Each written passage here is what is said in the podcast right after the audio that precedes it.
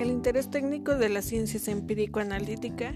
Habermas considera la acción instrumental como el criterio que marca la relación del sujeto con el objeto desde las categorías de éxito y fracaso, y por tanto es el marco trascendental que condiciona la relación con la naturaleza como una disposición técnica.